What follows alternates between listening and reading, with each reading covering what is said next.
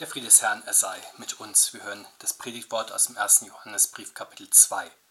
Der Apostel Johannes schreibt, Kinder, es ist die letzte Stunde und wie ihr gehört habt, dass der Antichrist kommt, so sind nun schon viele Antichristen gekommen, dann erkennen wir, dass es die letzte Stunde ist. Sie sind von uns ausgegangen, aber sie waren nicht von uns, denn wenn sie von uns gewesen wären, so wären sie ja bei uns geblieben, aber es sollte offenbar werden, dass sie nicht alle von uns sind. Doch ihr habt die Salbung von dem, der heilig ist, und habt alle das Wissen, ich habe euch nicht geschrieben, als wüsstet ihr die Wahrheit nicht, sondern ihr wisst sie und wisst, dass keine Lüge aus der Wahrheit kommt. Wer ist ein Lügner, wenn nicht der, der leugnet, dass Jesus der Christus ist? Das ist der Antichrist, der den Vater und den Sohn leugnet. Wer den Sohn leugnet, der hat auch den Vater nicht. Wer den Sohn bekennt, der hat auch den Vater. Was ihr gehört habt von Anfang an, das bleibe in euch. Wenn in euch bleibt, was ihr von Anfang an gehört habt, so werdet ihr auch im Sohn und im Vater bleiben. Und das ist die Verheißung, die er uns verheißen hat, das ewige Leben. Dies habe ich euch geschrieben von denen, die euch verführen, und die Salbung, die ihr von ihm empfangen habt, bleibt in euch, und ihr habt nicht nötig, dass euch jemand lehrt, sondern wie euch seine Salbung alles lehrt, so ist es wahr und ist keine Lüge, und wie sie euch gelehrt hat, so bleibt in ihm.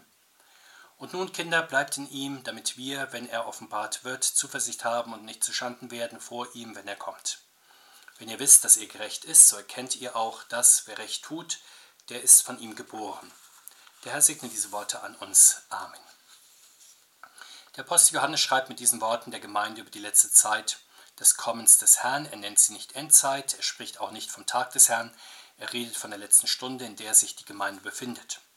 Das ist eine sehr schöne, feine Ausdrucksweise. Sie zeigt uns, dass wir als Christen ein anderes Zeitverständnis haben als etwa Naturwissenschaftler. Die physikalische Zeit ist linear, sie läuft in exakt gleichen Einheiten ab, die man bekanntlich Sekunden, Minuten, Stunden, Tage, Wochen, Monate, Jahre und so weiter nennt.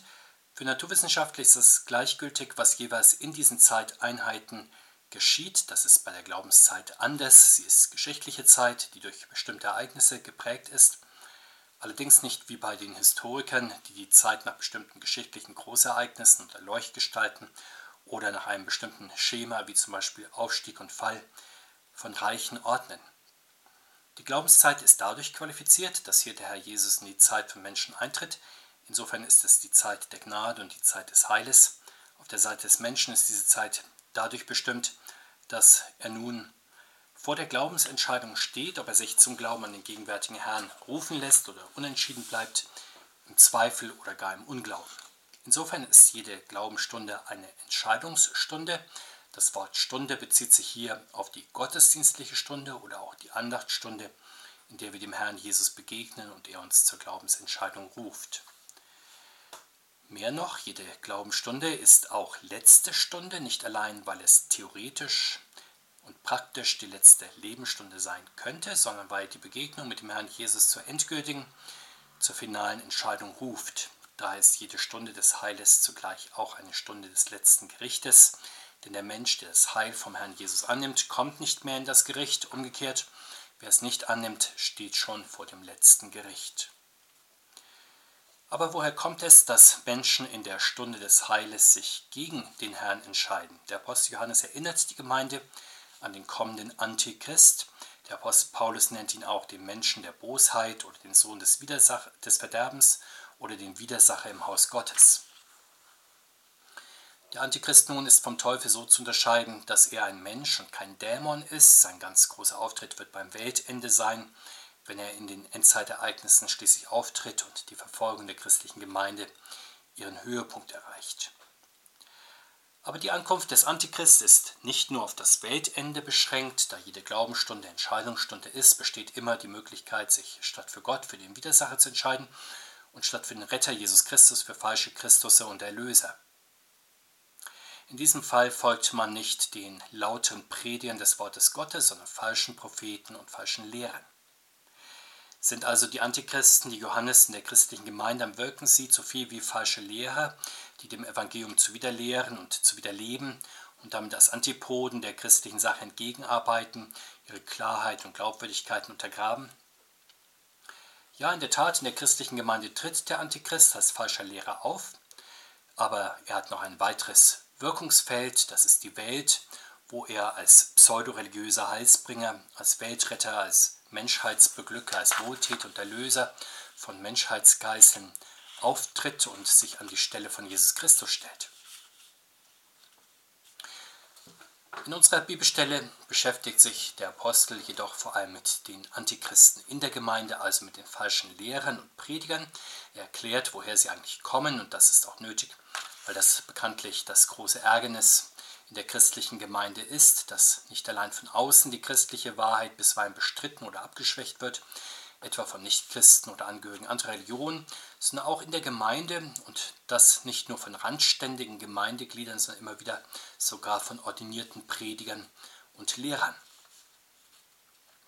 Der Apostel beschreibt den geistlichen Vorgang, der hier vor sich geht, sehr schlicht, aber sehr treffend. Die falschen Lehrer gehen aus der Gemeinde hervor als getaufte Christen, die dann das geistliche Amt ergreifen, aber sie stammen nicht von der Gemeinde und damit ist gemeint, sie haben nicht den Geist des Evangeliums, sie behalten nicht den Glauben, der im Leib Christi fest verankert ist und daher lösen sie sich zunächst innerlich aus der Gemeinde und dann auch äußerlich, sodass sie schließlich nicht mehr lebendig zu ihr gehören, vielleicht sogar sich gänzlich von ihr trennen. Das kann natürlich für eine Gemeinde ein schmerzlicher Prozess sein, aber es ist doch der elementare geistliche Vorgang unter dem Wort Gottes und der Leitung des Heiligen Geistes, dass Menschen und dann auch Prediger und Lehrer zur Entscheidung gerufen werden. Und das führt immer wieder in die Scheidung hinein, entweder dass die sich zurückziehen und abwandern, die sich durch das Wort Gottes nicht so sehr binden wollen, oder dass die herausgedrängt werden und sich andere Gemeinden suchen, die mit größtem Ernst Christen sein wollen. Doch was ist nun Christen zu raten, die sich in einem solchen Richtungsstreit wiederfinden zwischen wahrer und falscher Lehre? Das ist ja nicht nur eine sehr seltene Ausnahmesituation in wenigen polarisierten Gemeinden, während sonst überall eitel Sonnenschein und große Harmonie herrschen, sondern wie schon bedacht ist, im Grunde immer die letzte Stunde da und damit die Notwendigkeit der Entscheidung, wo das Wort Gottes laut und rein gelehrt wird und da stellt sich die Frage, aus welchem Grund Christen sich ein Urteil bilden und zwischen wahrer und falscher Lehre entscheiden können. Der Apostel Johannes beschreibt das nun sehr schön, indem er die Christen daran erinnert, dass sie die Salbung von Jesus Christus haben. Und damit meint er natürlich die Taufe und die Begabung mit dem Heiligen Geist, die in der Taufe und in der Folge durch die Gnadenmittel immer wieder geschehen ist. Er verwendet hier mit Absicht das Wort Salbung, denn Christen sind ja im Herrn die mit dem Gottesgeist gesalbten, so wie der Herr Christus der Gottesgesalbte in Person ist. Und diese Salbung begründet dann nicht nur die Zugehörigkeit zum Herrn Christus, sondern auch die Ausstattung mit dem Geist der Wahrheit. Deshalb wissen die Christen die Wahrheit und kennen auch die Lüge, die die Wahrheit leugnet. Und daran erinnert der Apostel die Gemeinde. Vielleicht zweifeln wir nun daran, dass die Christen praktisch in der Tat mit so viel Gottesgeist ausgestattet sind, dass sie wirklich im Meinungsstreit der verschiedenen Zeiten sich ein Urteil bilden können. Sind sie damit nicht maßlos überfordert, so lautet immer wieder die Frage, selbst wenn sie, wenn sie einen gehaltvollen Konfirmandenunterricht genossen haben, selbst wenn sie praktizierende Christen sind. Die verbreitete Meinung von der Überforderung der Laien durch theologische Fragen führt in manchen Kirchen dazu, dass von ihnen gar kein Urteil in theologischen Fragen verlangt wird, sondern nur dies, dass sie im Paket glauben, was ihre Kirche glaubt und bekennt, dass sie sich also der Meinung ihrer Kirche einfach unbefragt und unverstanden anschließen oder dem, was die Kirche der ersten vier Jahrhunderte geglaubt hat oder dass sie sich wie sehr viele Christen eine persönliche Meinung zwar vorbehalten, ohne sich dann aber wirklich eine persönliche Meinung auch zu bilden. Doch der Apostel Johannes traut mit der ganzen heiligen Schrift den getauften Christen sehr viel mehr Urteilskraft zu. Sie können die Wahrheit des Herrn Jesus erkennen, weil sie in der Taufe aus ihr geboren worden sind und in sie hineinversetzt wurden. Daher können sie auch das Gegenteil, die Lüge identifizieren, deren Personifizierung die Antichristen und am Ende der Widersacher ist. Der Apostel macht an einer immer wieder umstrittenen Lehrfrage deutlich, wie der christliche Glaube relativ einfach zu einem klaren Urteil kommen kann. Damals wie heute wird bekanntlich immer wieder der christliche Grundartikel in Zweifel gezogen, dass Jesus Christus nicht allein Mensch ist, sondern auch Herr und Gott, der ewige Sohn des ewigen Vaters. Damit ist genau besehen nicht nur die christliche Wahrheit in diesem Glaubensartikel bezweifelt, sondern aus christlicher Sicht sogar die Partei der Unwahrheit ergriffen, mehr noch im Grunde für die gegenchristliche Partei eingetreten. Umgekehrt bekennt sich jemand zum Grundartikel, dass Jesus Christus der Sohn Gottes ist, der in ewiger Gemeinschaft mit dem himmlischen Vater steht, dann ist dieser Mensch nicht nur theoretisch, sondern ganz praktisch ein Christ. Er lässt den Glauben an Jesus Christus laut werden und hält dem vernehmlich die Treue, mit dem er schon in der Taufe verbunden worden ist, während er die Meinung als Irrtum oder sogar als Lüge zurückweist, die seine Beziehung zum Herrn Jesus in Zweifel ziehen oder sogar ableugnen will. Im Grunde handelt es sich beim Bekenntnis zum Herrn Jesus Christus um einen Akt der Solidarität seitens der getauften Christen. Es ist wie wenn ein Kind seinen Vater oder seine Mutter verteidigt, wenn auf dem Pausenhof jemand etwas Böses über sie sagt. Das Kind lehnt dann instinktiv die Angriffe ab, die die grundlegendste und wahrhaftigste menschliche Beziehung untergräbt. Bekennt sich ein Kind zu seinen Eltern, so bestärkt es die Wahrheit und Wirklichkeit dieser elementaren und tragenden Beziehung. In ähnlicher Weise nun sollen und können getaufte Christen sich zum Gottessohn Jesus Christus bekennen und Angriffe gegen seine Person als unwahr ablehnen. Das können auch schon Kinder, ohne dass sie weiter theologisch geschult sein müssten. Es reicht, dass sie merken, dass jemand, wie beredt und gelehrt auch immer das sein mag, die Autorität des Herrn untergraben möchte. Sie spüren dann, dass das nicht die Glaubenswahrheit sein kann, in der sie selbst stehen und leben in ihrer Beziehung zum Herrn, und daher weisen sie dann die Infragestellung ihrer tragenden Glaubensbeziehungen am besten als unwahr zurück, ja erkennen sie als absichtliche Unwahrheit, die untergraben möchte, also als vorsätzliche Lüge. Vielleicht wendet nun jemand ein, schön und gut, bei der Gottessohnschaft von Jesus Christus mag die Intuition sehr vieler getaufter Christen funktionieren. Schließlich geht es um das an dieser Stelle, was Menschen überhaupt zu Christen macht und von Nichtchristen und nichtchristlichen Religionen unterscheidet. Aber wenn es dann weiter um Lehrfragen geht, die in der Christenheit umstritten sind, dann wird doch vielleicht die Urteilskraft der meisten Christen versagen. Die Antwort ist, dass das durchaus sein kann, aber es muss nicht so sein, vor allem es sollte nicht so sein, denn alle wichtigen Lehrfragen in der Christenheit haben ja eine Beziehung zu Jesus Christus. Und insofern können auch alle getauften Christen, die zum Herrn gehören, auch beurteilen, ob eine Lehre mehr der Verherrlichung des Herrn dient oder eben weniger, ob eine Lehre christlich und rein ist oder im Gegenteil durch menschliche Meinungen und Absichten getrübt und damit im Grunde antichristlich. Christen haben durch ihre innige Verbindung zum Herrn diese geistliche Urteilskraft sozusagen im Blut. Machen wir uns das deutlich an dem, was Martin Luther in den schmalkaldischen Artikeln über das Papsttum sagt. Für die päpstliche Partei war bekanntlich die Reformation eine antichristliche Bewegung. Martin Luther seinerseits sah das Papsttum als Verkörperung des Antichrist. Er sagt an einer Stelle, nun ist es am Tag, dass die Päpste samt ihrem Anhang gottlose Lehre und falsche Gottesdienste erhalten wollen und handhaben. So reimen sich auch alle Untugenden, die in der Heiligen Schrift vom Antichrist geweissagt worden sind, mit dem Reich des Papstes und seinen Gliedern. Als falsche Lehre, die die Autorität des Herrn Jesus untergraben, nennt Martin Luther dann im Detail der Handel mit Messen, die Lehre von der Vergebung aufgrund eigener Werke, die Pflicht zur vollständigen Aufzählung aller Sünden bei der Beichte, die Pflicht zu Genugtuung nach der Beichte, der Ablasshandel, die Anrufung der Heiligen, das Verbot der Priesterehe, die Erhebung des Mönchstandes über die bürgerlichen Berufe.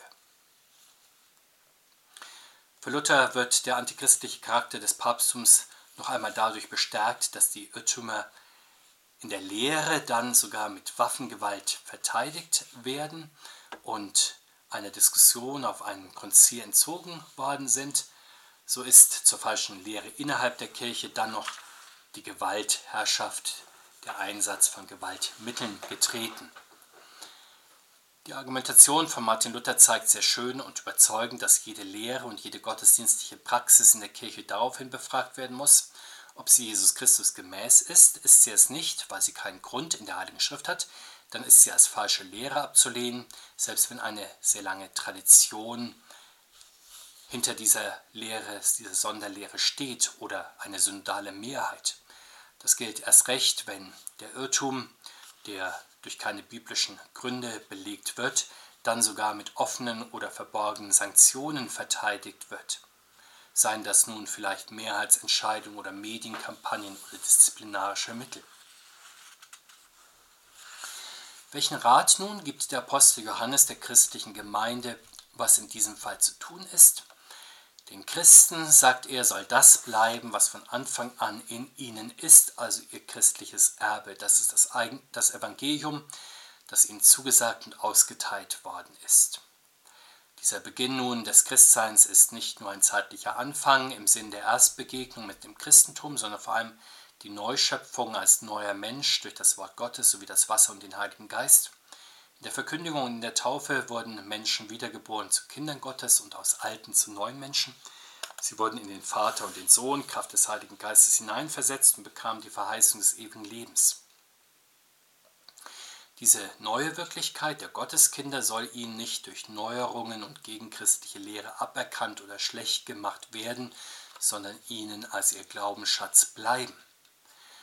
Damit wirkt der Apostel für das liebe, gute Evangelium, das bewährte alte Glaubenswort, solche Pietät der Heiligen Schrift gegenüber, wird allerdings zu unterschiedlichen Zeiten immer wieder als altmodisch verschrien, als rückwärtsgewandter Traditionalismus etwa von alten weißen Männern. Wer nun dieser Auffassung ist, gehört natürlich seinerseits zur Partei der Neuerer, die das bewährte Wort nicht hochschätzen, es leicht als Belast auch über Bord werfen und etwas Neues aufbringen wollen. Damit ist im Grunde das alte Evangelium Gottes durch ein neues Evangelium von Menschen ersetzt worden, die Lehre von Jesus Christus durch menschliche Lehren. Der Sinn des Christentums aber wird bei diesem Tausch verfehlt. Im Christentum geht es ja darum, dass die Gemeinde Jesu Christi im Herrn bleibt und das ist nur möglich, wenn die Gemeinde Jesu Christi das Evangelium des Herrn stehen lässt und sich seiner nicht schämt, sondern es als zeitlose Kraft Gottes begreift, die in den Kindern Gottes hochwirksam ist. Der Apostel Johannes erinnert an dieser Stelle die Christen noch einmal daran, dass die Salbung durch das Wasser und den Heiligen Geist in ihnen hochwirksam ist. Die Christen werden durch diese Salbung vom Herrn gelehrt und benötigen sonst keine Belehrung von Menschen. Die Belehrung durch den Herrn versetzt sie in die Wahrheit des Herrn, während alle menschliche Belehrung darüber hinaus nicht seinen Wahrheitsgehalt hat. Das ist natürlich wiederum gegen die neuen Lehrer gerichtet, die die Christen mit neuen Lehren beglücken wollen, weil die alten angeblich veraltet oder unverständlich sein sollen. Damit bevormunden sie die Christen und wollen nicht zulassen, dass das Wort des Herrn, das den Christen gegeben ist, auch in ihnen wirkt und sie trägt.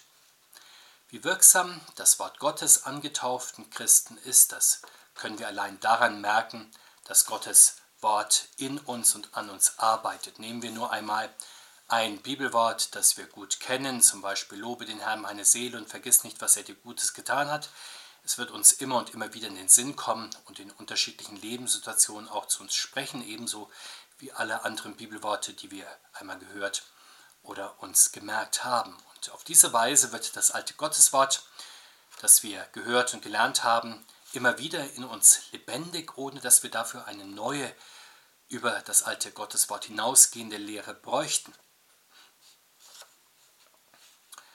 Fragen wir uns, wenn das gehörte Gotteswort in dieser Weise in uns wirkt, sodass wir nicht belehrt werden brauchen, bedeutet das nun, dass wir weiter gar keine Verkündigung des Wortes Gottes benötigen, so versteht ja in der Tat mancher Christ seine Taufe, als habe er da sein Christentum für ein ganzes Leben bekommen, zu dem nichts mehr hinzugefügt werden müsse. Natürlich ist damit die Lebensbeziehung durch die Taufe zum Herrn Christus schon vollständig da, aber diese Lebensbeziehung möchte dann auch gelebt werden, eben durch das Hören auf das Wort des Herrn und die Annahme seiner Lehre. Wo aber wird uns Christen denn das Wort des Herrn gesagt und seine Lehre auch weitergegeben? Das geschieht bekanntlich gemäß dem Auftrag des Herrn in der Verkündigung der Kirche. Geschieht diese Verkündigung auftragsgemäß, dann bekommen die Christen hier keine menschlichen Lehren zu hören, die wir als Christen in der Tat nicht brauchen, sondern wir bekommen hier das Wort Gottes zu hören, das uns weiter über unsere Gotteskindschaft unterweist und uns weiter durch den Heiligen Geist versiegelt so besteht unsere Aufgabe als getaufte Christen lediglich darin, durch das Wort und die Sakramente im Herrn zu bleiben. Dann sind wir gut vorbereitet, wenn der Herr kommt und können uns unserer schließlichen Rettung gewiss sein.